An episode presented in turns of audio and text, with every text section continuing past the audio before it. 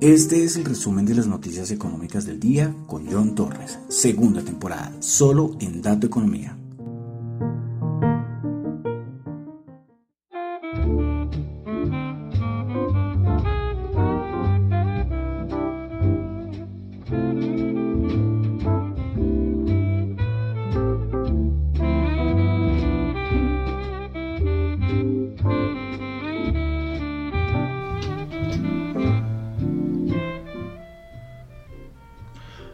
Muy buenas noches, son las 8 y 31 de la noche de hoy jueves 12 de mayo del año 2022.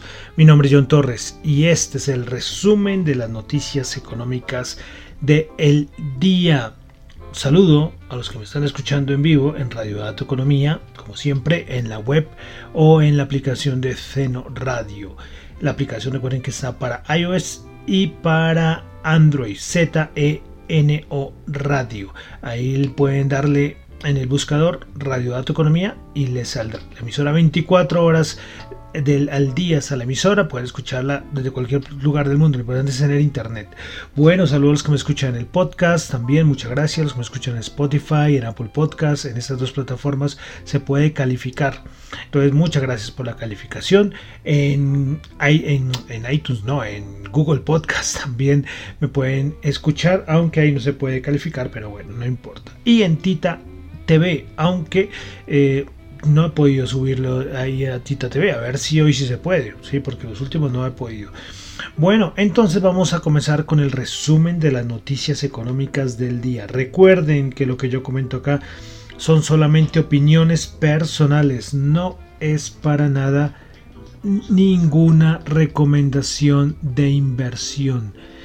Y más como están esos mercados, y más en el momento en que estamos a nivel de la economía mundial, y más si ustedes van a invertir en cualquier mercado.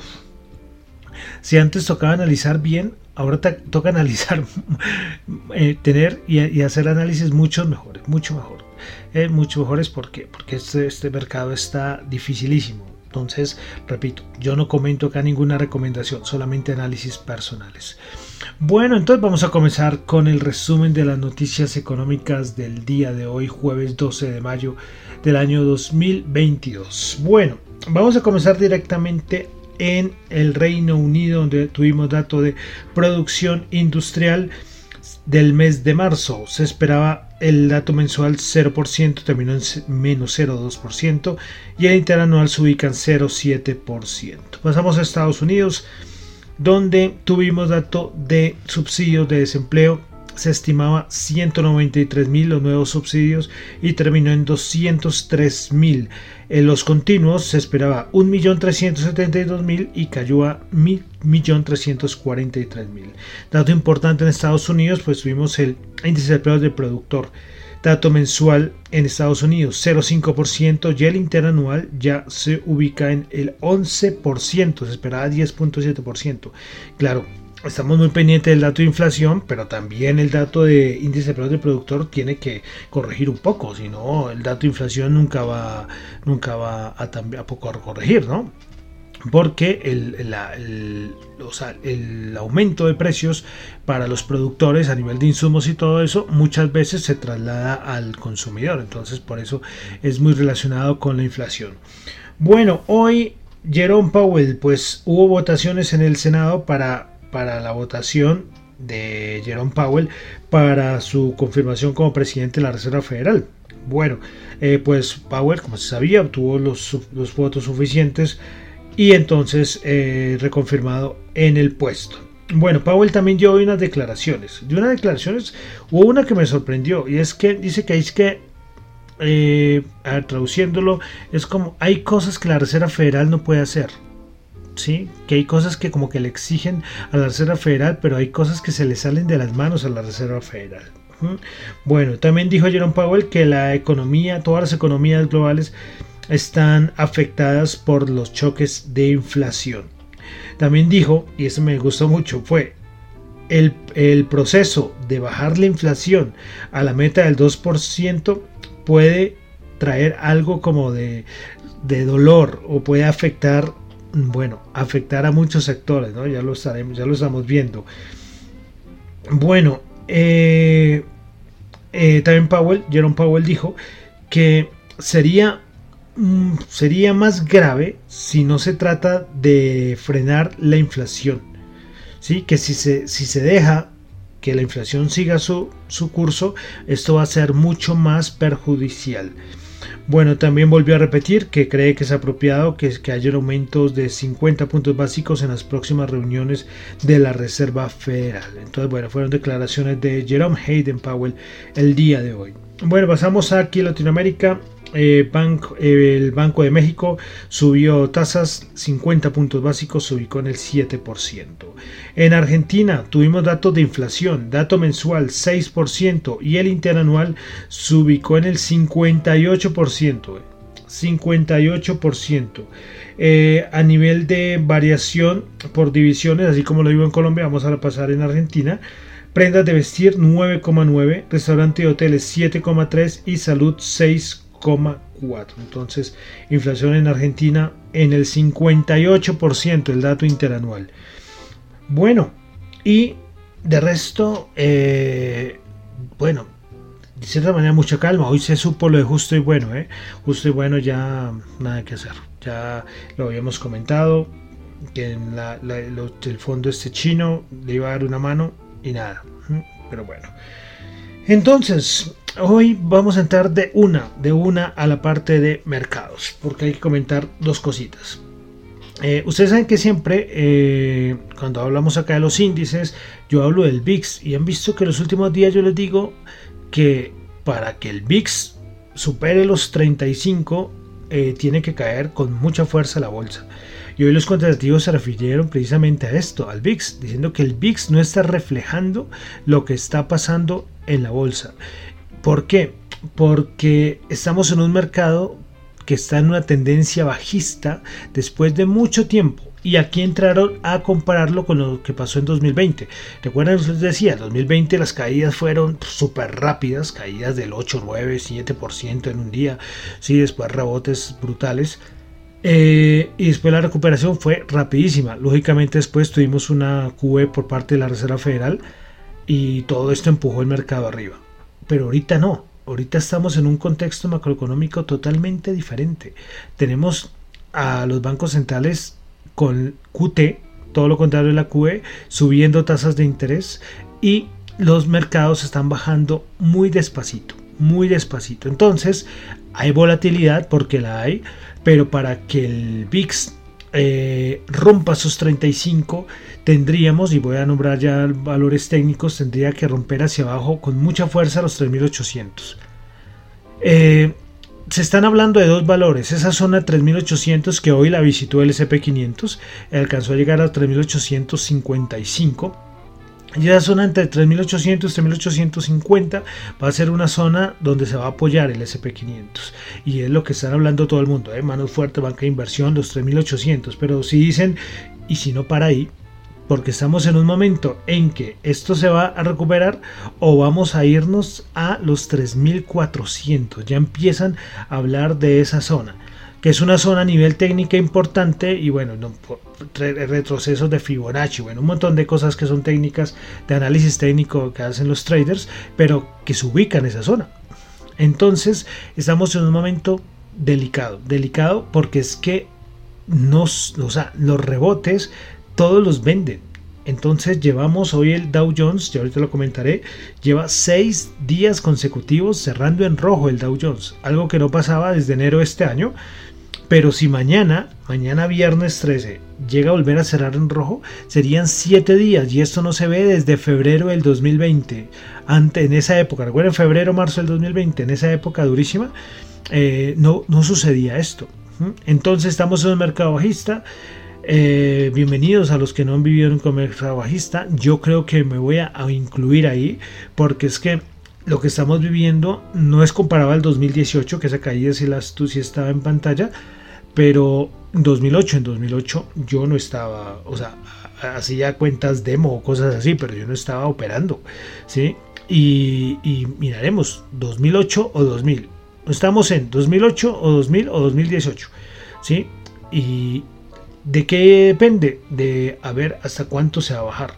Recordemos, el put de la Reserva Federal. ¿Cuándo la Reserva Federal va a meter la mano para que esto no siga cayendo? Muchos lo ubican, recuerden que lo hemos comentado desde antes, cuando estaba muy más arriba el SP500, que se hablaba de, la zona esa de 3700 más o menos. Entonces, claro, si pierde los 3800, que es una zona muy importante, eh, puede ser que ya por ahí en 3700, antes de llegar al otro nivel importante que son los 3.400, la Reserva Federal eh, metería a mano. Eh, hoy Zero Hedge, que es esta cuenta muy famosa en el, mundo bursátil, hoy ah, decía, es capaz que ocurra una QE con subida de tasas. Me pareció curioso, ¿no? Eh, porque es que no se sabe hasta cuál punto la Reserva Federal va a meter mano. Por eso Jerome Powell decía, esto va a ser muy doloroso, ¿eh? las medidas para frenar la inflación va a ser muy doloroso.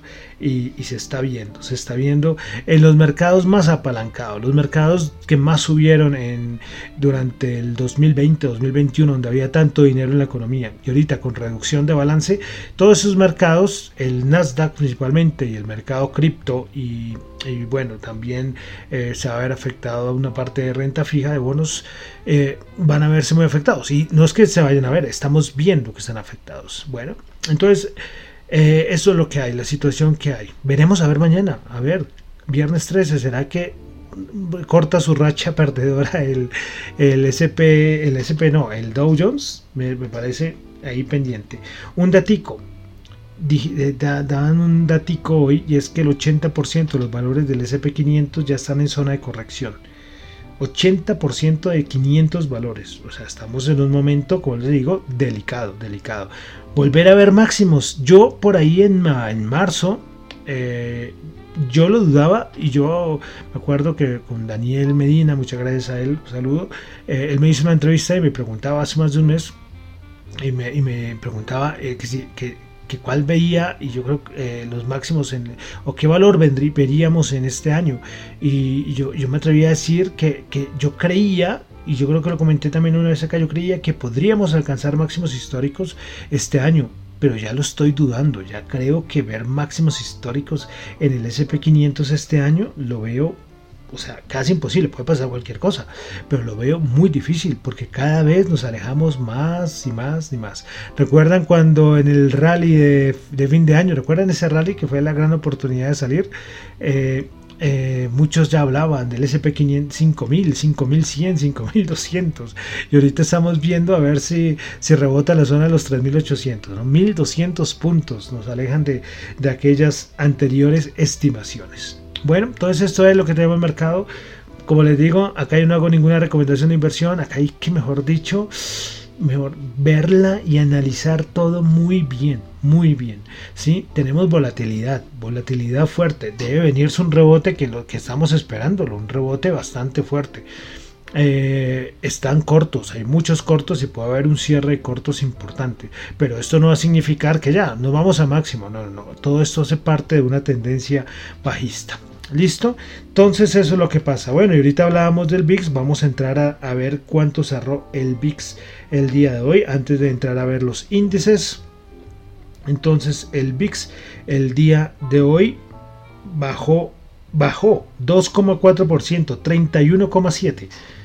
¿Ven? Por eso es que hoy los cuantitativos, estos de Nomura, decían, pero a ver, es que el VIX no está reflejando lo que está pasando en la bolsa. ¿Mm? Y debería, y es que ya van 31,7, ¿no? Tendrá que tendremos un rebote para que el VIX tome un respiro mayor y para después sí bajar con fuerza. Bueno, es que no lo sabemos, es muy difícil, son puras especulaciones, ¿no? Bueno, vamos a ver el, el DXY, ya saben, el dólar que sigue, mejor dicho, como una moto, el, índice del dólar. Hoy se cerró en 104,81 ya está en niveles de, a ver si alcanzo a verlo aquí, creo que está a niveles del 2001-2002. 104.81 y uno de los damnificados es el euro. El euro es, vamos a ver el euro aquí, a ver si lo tengo aquí a la mano, porque estaba también bajando con mucha fuerza. El euro, euro, euro 1,0376. 1,0376, nivel de 2017. Terrible esto para, para el euro. Bueno, y vamos a ver la rentabilidad del bono de los Estados Unidos, que nos está dando información muy importante, 2,88. Felicidades a los que estaban en 3,2 hicieron la operación, a mí se me escapó, a mí se me escapó, eh, la tenía, la tenía ahí, pero bueno, eh, porque parece, como les digo, ya parece que ya la inflación ya poco le importa a los bonos y lo que estamos viendo es qué va a hacer, cómo va a reaccionar el bono a la rentabilidad de estos bonos, especialmente el de 10 años, con las alarmas de esta inflación por las medidas que tome la Reserva Federal y esto va a enfriar la economía. Entonces ya ahí sí podría convertirse en un valor refugio importante, los bonos de los Estados Unidos. Bueno, entonces vamos a entrar ahora sí a los índices. Vamos a comenzar con, hoy vamos a comenzar con el Dow Jones. Hoy bajó 103 puntos, menos 0,3%, 31.730. Seis días consecutivos bajando el Dow Jones.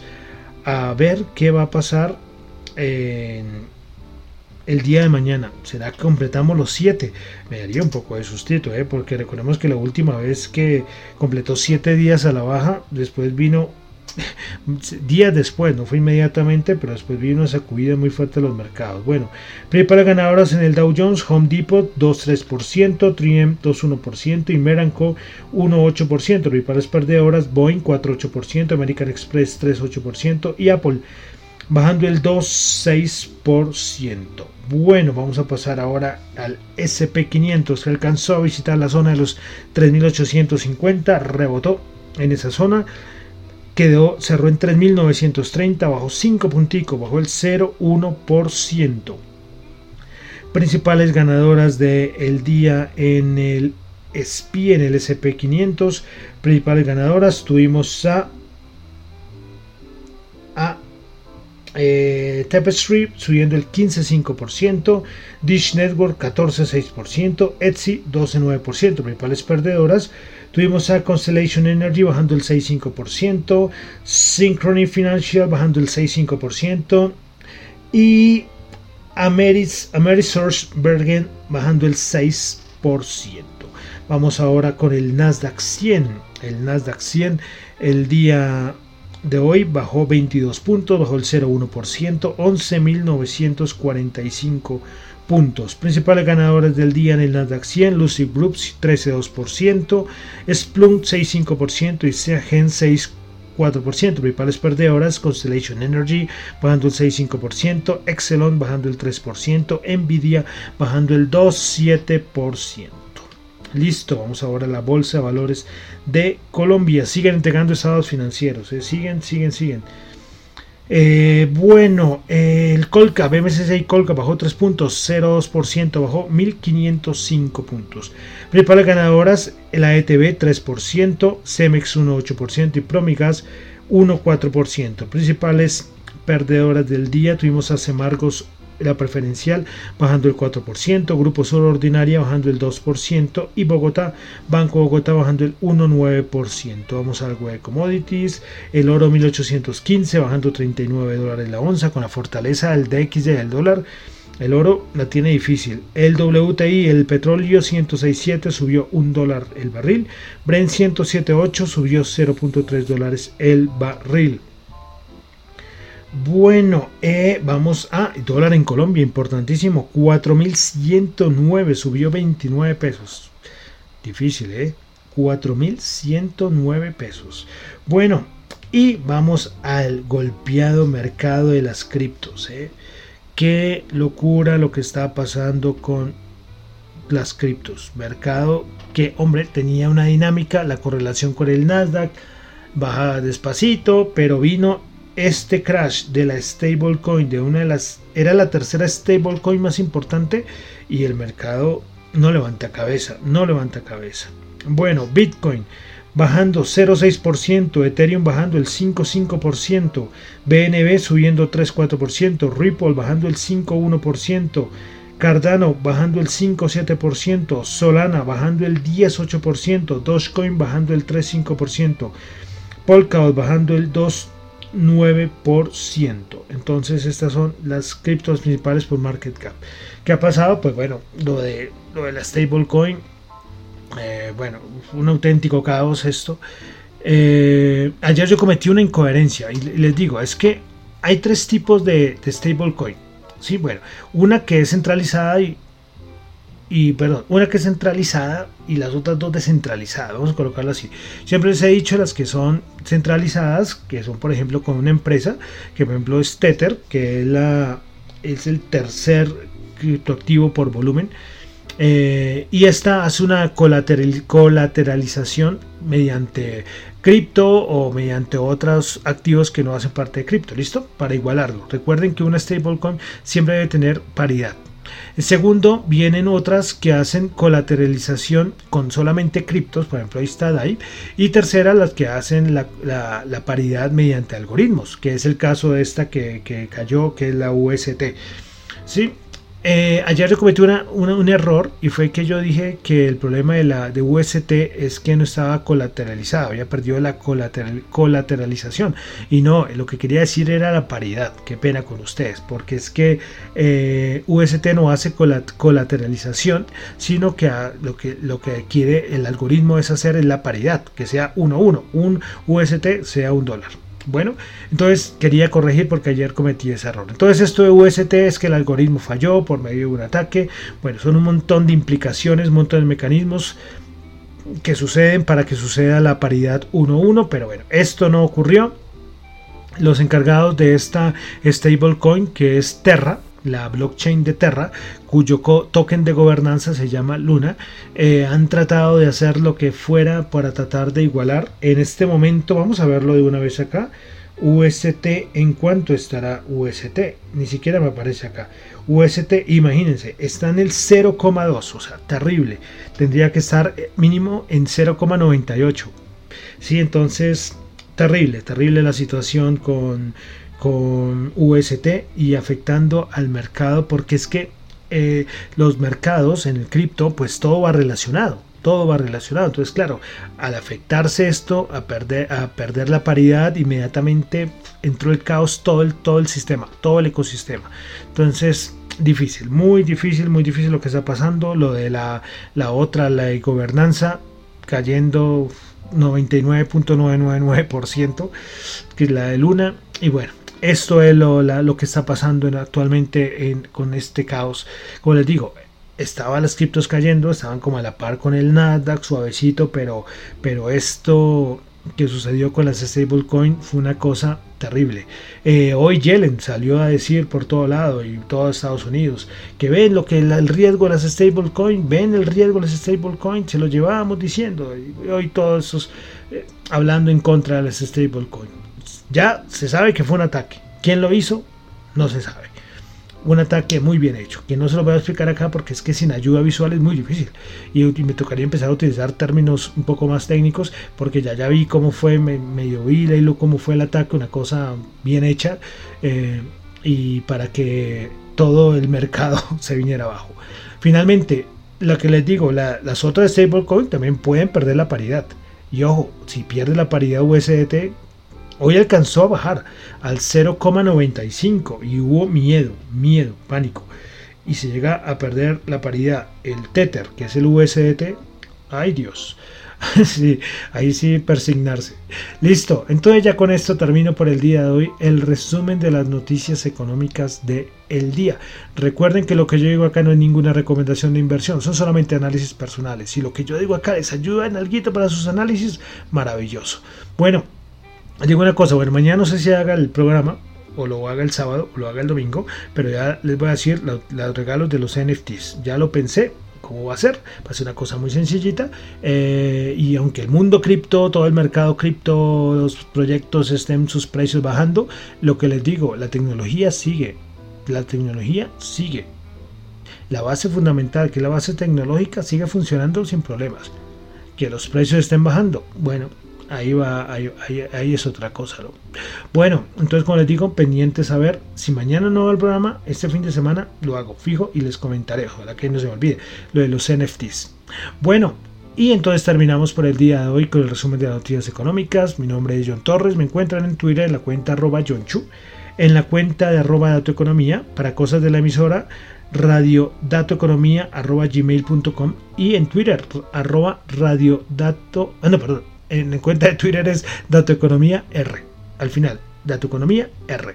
¿Listo? Bueno, y terminamos con música. Recuerden que estamos en nuestro recorrido musical 1922-2022 y llegamos al año 1956. Recuerden que ya estamos en la época del rock and roll. Bueno, estamos haciendo historia. Eso es, historia de la música, lo que estamos haciendo. Pues bueno, llegamos a unas canciones también muy famosas. También está en el top, no sé, los top 200 de la Rolling Stone, de las más famosas de la historia. Y además es que es una canción que dice que ya la música clásica pasó de moda. Lo que ahora está de moda es el rock and roll. Y entonces vamos con el cantante de San Luis, Missouri, Chuck Berry, con su canción Roll Over Beethoven. Muchísimas gracias.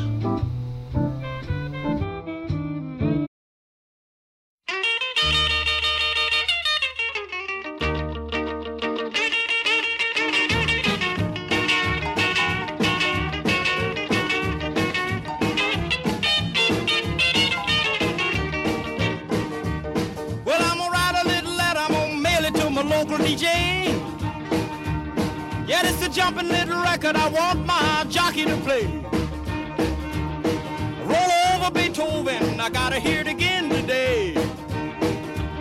You know my temperature rising, the jukebox blowing a fuse. My heart beating rhythm and my soul keep a singing the blues.